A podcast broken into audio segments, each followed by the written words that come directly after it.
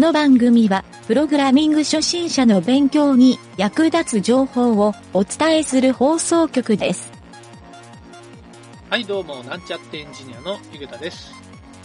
はい、今日はですね、Git 機能の、えーたくさんあるコミットのバージョンを切り替えることができるブランチについて学習していきたいと思います。それではなんちゃってラジオ始まるよ。は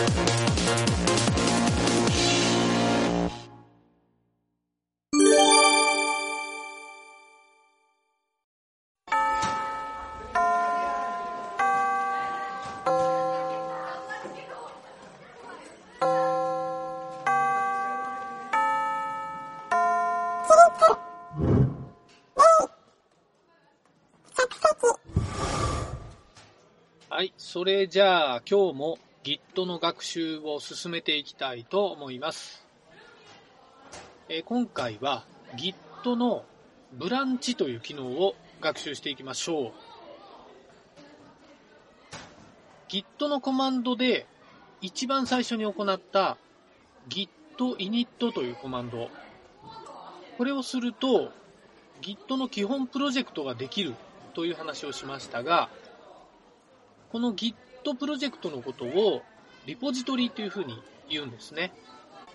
このリポジトリの中でコミットした作業を積み重ねていって、え Git で管理をしていくっていうわけなんですが、実はこのコミットという操作ログが溜まるのは、リポジトリの中のですね、えさらにブランチっていう、そういう器があるんですね。ちょっと分かりにくいかもしれないんですが、Git の基本構造っていうのをちょっと覚えておくといいと思います。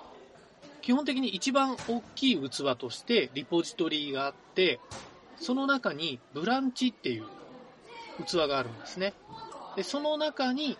えーコミットっていう、まあ、データの塊があると。そういうふうに考えると、えー器の構造体っていうのは分かりやすいんじゃないかなとは思うので、えー僕も最初ちょっとこのブランチの概念が分かりにくかったんですが、えーそういうふうに考えて理解するようにしました。そして、リポジトリを作ったら、最初に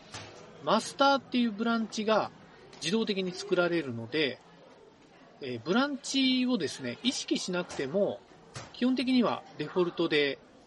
マスターっていうブランチを使っていることになっています。えーでもですね、Git の機能の真骨頂はまさにこのブランチにあると言ってもいいので、えー必ずこのブランチっていうのは理解しておかなければいけません。えーこのブランチっていう機能はどういう時に使うのかというと、基本的に使われているのは、プログラムの大きなバージョンの切り替えの時に、ブランチを切り替えて、その機能を作り込んで、えそれをレビューして、プログラムに問題がないと分かった段階で、基本であるマスターブランチに取り込んで、えまあ、この取り込むことをマージっていうふうに言うんですけど、えそういうふうにしてマスターはあくまで本番マスターという使い方で、それ以外のブランチは開発過程のブランチっていうふうに使うのが一般的なようです。ということで、ブランチはですね、開発をしていると、えーバージョンごととかですね、えー機能追加ごと、えーそんな感じで、え複数に分かれてくるっていうのが通常ですね。またですね、チームで複数人で開発をする場合、まあ、チームメンバーが何人かいる場合ですね。こうした場合は、一人一人にブランチを割り当てて、えーそこで、えーブランチを区切って作業をして、で、一定時期に、えー総合的にですね、全員のブランチをマージしていくというような作業をして、えそれでマスターとしてデプロイをしていくというような使い方も比較的多く、まあ、チームプレイとしてやっているようですね。はい、とにかくこのブランチっていう機能は簡単に切り替えられて、リポジトリがその状態にすぐにファイルごと切り替わってくれるので、結構僕はですね、最初魔法のように非常に便利だなと思って扱ってたんですけど、慣れてくると、えー、それまでバージョン管理をするために、フォルダーでコピーして、日付やバージョン名などをつけて、そのフォルダーがどんどん増えていくっていうような管理になっていたのが、まあ、Git が導入されていれば、そのブランチを切り替えるだけで、えー、その中身はですね、別々で管理してくれる。えー、で、必要があればそれらをマージして使う。まあ、こういったこともできるし、そのブランチごとに中の特定のファイルのですね、差分を比較したりすることもできるんですね。はい。なので、そういうふうにブランチっていうのは複数のバージョンを、え分けて別々に持っておくことができるという機能で覚えておいたらいいと思います。はい。それではですね、実際に、えこのブランチっていう機能を使ってみたいと思うんですが、えまた前回まで使ってたフォルダーにコマンドで移動してもらってですね、それで、え今、実際に Git が持ってるブランチを確認する方法。はい、このコマンドを今から言いますね。え Git 半角スペース branch これでブランチですね。Git ブランチって打ち込んでエンターを押すと、今現在はブランチは初期状態のままなので、マスターっていうブランチが1個だけ表示されると思います。ここに新しいブランチを追加してみましょう。えー、コマンドを言いますね。git 半角スペース、ブランチ半角スペース、今回は α っていうブランチを追加してみたいので、alpha の α。はい、ブランチ名は何でもいいんですが、えー、ちょっとこのラジオを聴きながら操作を統一するために、アルファブランチというのを組み込んでみましょう。はい。それで、えー、git ブランチアルファっていうふうに打ち込んで、エンターを押して、えー、その後ですね、ブランチの一覧を確認してみましょうか。えー、git 半角スペースブランチ。これで、アルファとマスターっていう2行のリストが表示されたと思います。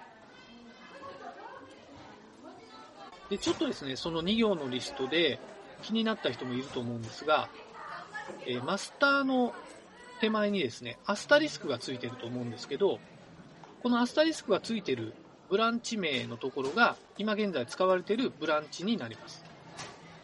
はい、せっかく新しいのを作ったので、今回はブランチの切り替えまで行ってみたいと思います。ブランチの切り替えを行うコマンドは、git 半角スペースチェックアウト。check-out。はい、これでチェックアウトですね。git チェックアウト。ここでブランチ名を後ろに入れます。アルファっていう風に入れると、え、もう一度言いますね。git 半角スペース、チェックアウト半角スペース、アルファ。はい、これでエンターを押してみてください。そうすると、スイッチドトゥブランチ、アルファっていう風にメッセージが出たと思うんですけど、えー、ちゃんとですね、アルファに切り替わったっていう風なメッセージが出ると思います。何かエラーが出た場合は、どっかのスペルが間違ってると思うので、えー、ちょっと巻き戻して聞いてみてください。念のため、ブランチのリストを見てみましょうか。えー、git 半角スペースブランチ。これで、アルファの手前にアスタリスクがついていれば、ちゃんとブランチが入れ替わってるはずです。ちなみに今の段階で、フォルダー内のデータは何も変化がないように見えると思うんですけど、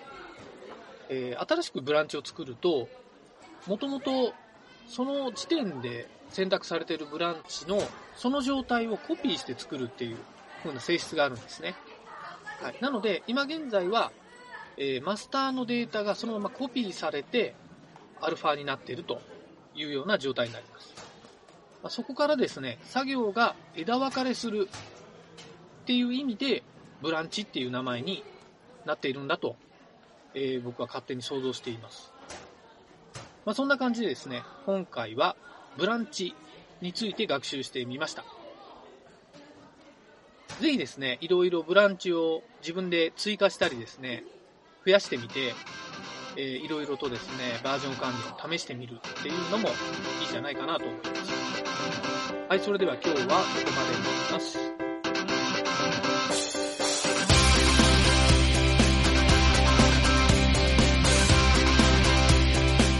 番組ホームページは http コロンスラッシュスラッシュ mynt.work スラッシュラジオスラッシュ